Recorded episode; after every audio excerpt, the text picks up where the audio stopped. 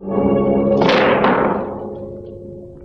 te nomme-t-on Parle. Je vais t'apprendre quel est mon nom le plus célèbre, Polyphème. J'accepte de te le révéler, mais après tu me donneras ce que tu m'as promis. Écoute-moi.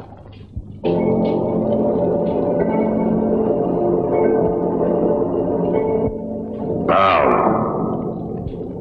Je m'appelle Personne. C'est mon père qui m'a nommé ainsi et mes compagnons aussi me nomment Personne. Personne Tu seras le dernier à te faire dévorer. Gérard Mordilla, je suis très content de te retrouver ici et c'est l'auteur de bande dessinée euh, qu'on reçoit puisque tu as publié euh, chez Futuropolis Ulysse Nobody avec des dessins de Sébastien Gnedig.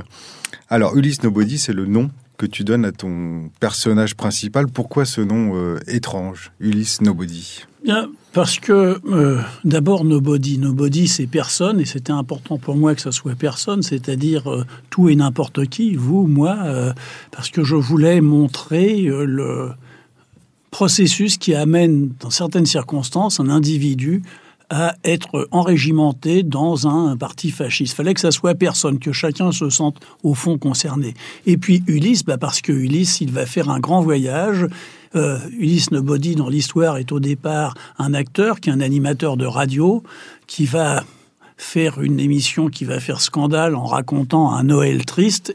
Il va se faire foutre à la porte et là, ça va être le début euh, finalement de sa chute. Et au bout de sa chute, il va être pris, recueilli euh, par un vieux copain à lui qui est justement dans le nouveau parti fasciste français où il va trouver finalement euh, un havre, une famille, un mode d'expression et surtout, il va trouver quelque chose d'extraordinaire pour lui. On va lui permettre d'être sur scène. Et ça, Nobody, c'est tout ce qu'il veut. Être sur scène, avec les projecteurs, avec le public, avec les applaudissements, avec l'excitation euh, du jeu. Et voilà toute l'histoire. C'est ça, l'engagement de Nobody au parti fasciste français, ça lui permet de retrouver la lumière, mais pas que. Ça lui offre aussi une solution euh, à ses problèmes d'argent. Parce qu'avant, il trouvait plus de boulot, il avait plus de rôle, personne ne l'appelait plus. Et puis, aussi, ça apporte un vernis euh, idéologique, culturel à son ressentiment qu'il a contre le milieu du spectacle. Parce que il sait pourquoi on l'appelle plus, c'est à cause des youpins. Mais voilà, parce que celle qui l'a foutu à la porte euh, de la radio où il travaillait, c'était une euh, était de famille juive, et donc d'un seul coup, c'était tous les youpins. Et puis, il y a quelque chose de plus sordide encore, parce que son copain lui dit, mais au fond, euh, ceux qui ne veulent pas de toi, ils ne veulent pas de toi parce que tu as trop de talent.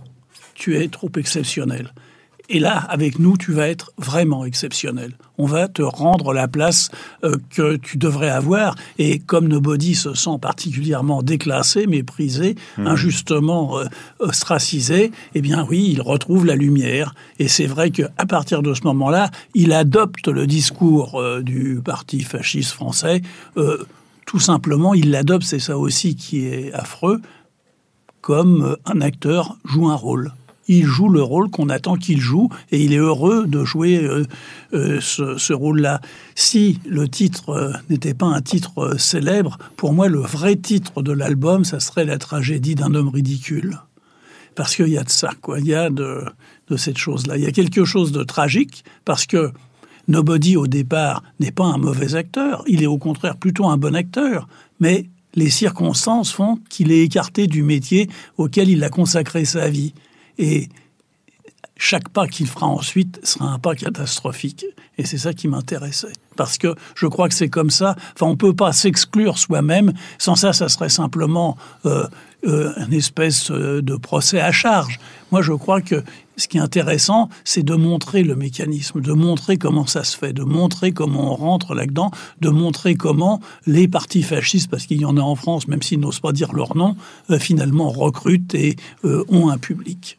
Oui, c'est ça, le parti, euh, ce parti d'extrême droite dans lequel Nobody s'engage, tu l'appelles le PFF, le parti fasciste français, mais on reconnaît assez facilement derrière ce parti fasciste le Rassemblement national. Tu aurais pu garder le vrai nom du Rassemblement national. Oui, j'aurais pu, mais je voulais justement faire un pas en avant, parce que ça me choque beaucoup que ces partis qui euh, sont... Parce que je dis ces partis, parce que, euh, par exemple, chez les Républicains, euh, quand on voit Monsieur M. Ciotti, M. Vauquier, M. Blanquer, etc., il n'y a aucune différence avec ceux qui sont aujourd'hui au Rassemblement national. Ils défendent exactement la même idéologie. Et je vais plus loin, ceux qui, dans En Marche, euh, se reconnaissent euh, là aussi dans un certain nombre de points euh, qui sont des, je dirais, des marqueurs très forts du fascisme, comme l'antisyndicalisme, le nationalisme et le culte exacerbé du chef.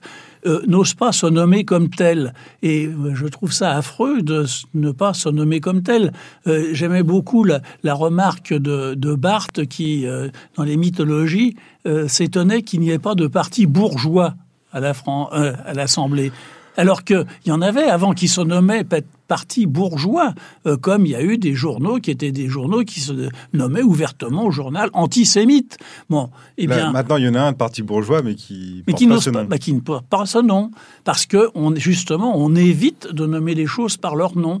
Mais si on regarde euh, euh, tranquillement les idéologies et surtout les actions des uns et des autres, je dire, on voit bien qu'il y a une sorte, euh, je dirais, d'accord euh, informel entre euh, tous les mouvements, disons de façon large, de droite en France, sur ce qu'étaient finalement, là aussi, les, les grandes bases du fascisme italien, par exemple puisque j'avais préfacé la réédition de, de, discours de Mussolini entre 28 et 29 pour montrer justement cette similitude, euh, ben, j'ai eu qu'à me baisser, à le reprendre là, et on s'apercevrait que les discours euh, seraient parfaitement utilisables aujourd'hui. Tu situes euh, l'histoire de ta bande dessinée au Havre on le voit grâce au dessin de Sébastien Gnedig, on voit Ulysse Nobody errer dans les rues du Havre avec une architecture qui est parfaitement reconnaissable puisque la ville a été détruite euh, à 80% pendant la guerre et reconstruite par euh, Perret. par Perret avec ses immeubles rectilignes en béton. Euh, pourquoi ce choix du Havre? Pourquoi pas bah. à Amiens ou Dunkerque? J'aime beaucoup le Havre, j'aime beaucoup l'architecture du Havre. Je trouve que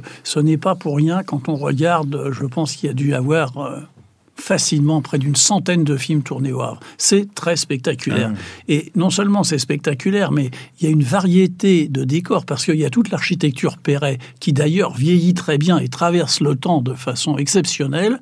Il y a le bord de la mer, qui est quelque chose de très important dans cette histoire. Euh, mais il y a aussi le côté, les pavillons bourgeois sur, la, sur le haut, il y a Sainte-Adresse, etc. Il y a beaucoup de choses. Donc c'est euh, une ville très cinématographique. Et donc, euh, euh, j'ai suggéré à Sébastien, je lui ai dit, il faudrait situer ça au Havre. Je voulais pas faire une chose parisienne ou une chose comme ça. Non, c'était quelque chose de provincial, c'était important. Et puis d'être dans ce décor qui est quand même un décor magnifique. Quoi. Si je tournais, je tournerais là-bas. Gérard, on peut, on peut le dire, ta BD s'inspire d'un personnage réel, que tu as connu, puisque tu as tourné euh, de nombreuses reprises avec un certain Franck de la personne, qui euh, était comédien et qui s'est euh, sabordé en 2017 quand il s'est présenté aux législatives pour le Rassemblement national. Ulysse Nobody, c'est Franck de la personne. Non, c'est son nom. C'est c'est personne. C'est ça qui c'est pas. Alors il y a des choses qui sont évidemment le chemin qui le conduit au nouveau parti fasciste français. C'est le chemin qui a suivi Franck de la personne. Mais beaucoup des épisodes de l'histoire qui sont racontés n'ont rien à voir avec Franck de la personne. Euh, l'histoire du début. Qu'est-ce qui se passe au début? Il fait euh, une émission de radio le soir de Noël de 23h à minuit et il décide de faire Noël triste, de raconter des histoires de Noël tristes avec le clown boum boum qui arrive au dernier moment chez le petit enfant tuberculeux qui rêvait de le voir toute sa vie et qui meurt dans ses bras au douzième coup de minuit. Et puis voilà, il fait ça, c'est provocateur, et il a un peu un coup dans les euh, dans le nez et il pleure à l'antenne, etc. C'est catastrophique. Et c'est ce qui lui vaut son éviction. C'est ce qui vaut son éviction. Mais ça, cette histoire-là, c'est une chose que j'ai vécue avec euh, Andrew Orr, Jean-Marc Fonbonne, euh, Jean-Marc Louis-Charles Sirjac et moi, lorsque à France Culture, ils avaient eu la bonne idée, à l'atelier de création de France Culture, de nous confier la tranche 11h minuit, un soir de Noël. Et c'est ce que nous avons fait. Et c'est effectivement, le résultat été le même. Mais, et Louis Charles, qui était en studio, on a compris, et nous, nous étions chez des amis à réveillonner, qu'il avait un peu exagéré sur le vin blanc. Et au troisième bobino, puisqu'à cette époque-là, on envoyait des bobineaux, il pleurait à l'antenne, il sanglotait sur Noël triste. Et c'est Madame Baudrier qui était venue le sortir du studio à, à grands cris.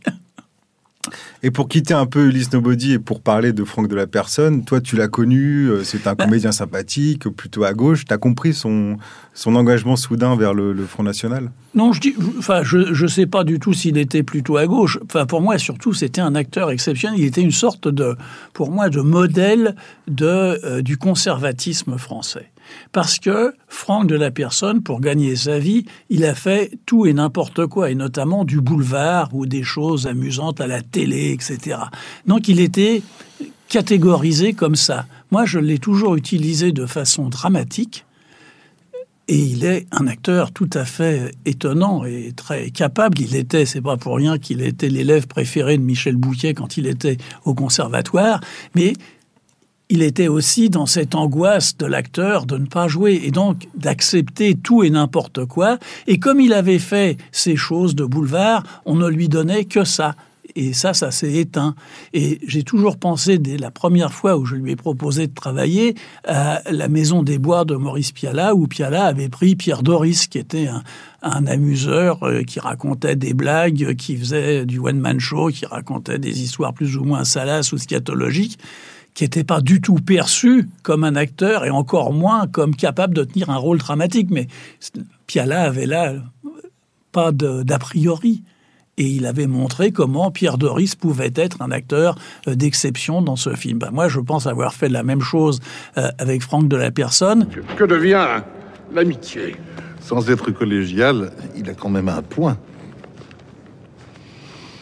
Pourriez-vous nous jurer, Chapéro Pétrin Êtes-vous aussi sûr d'être aussi loin du pire Et de votre bilan, que pourriez-vous nous dire? J'entends votre refus de prêter à sa banque, mais que peut me convaincre de soutenir la vôtre? Me soupçonner ainsi comme un mauvais apôtre. Affreuse ignominie, ignoble trahison.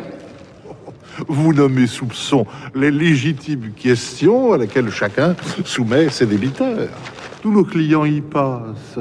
C'est maintenant votre heure. Il s'est perdu parce que, n'ayant plus euh, un moment de travail, de choses comme ça, il a été vers le premier qui lui a tendu la main. Et surtout, j'insiste sur le fait que euh, son adhésion, à mon avis, euh, au Front National, à Marine Le Pen et tout ça, j'y crois pas sur le plan intellectuel. Je veux dire, il n'était pas plus de droite que de gauche, il n'était rien, il était un acteur.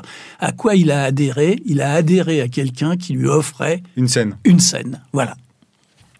Et qu'est-ce qui devient Franck de la personne maintenant, tu sais? J'en ai pas la moindre idée. Je n'ai jamais plus eu de contact du jour où nous l'avons vu parler au, meeting de l'île de Marine Le Pen. Ça a été évidemment euh, toutes les portes se sont fermées et la mienne en premier, bien entendu. On peut pas, on peut, enfin, c'est à ce niveau de bêtise, il n'y a pas de pardon.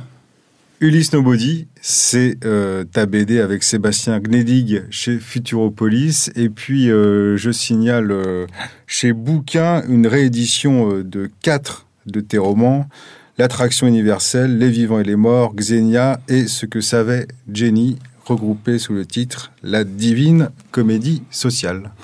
Voilà, une lecture pour l'été. Merci Gérard. Oh, vilain fillon, grenouille de bénitier. Oh, tu piques l'argent des Français, tu le planques dans le sac de ta femme. Oh non. Oh,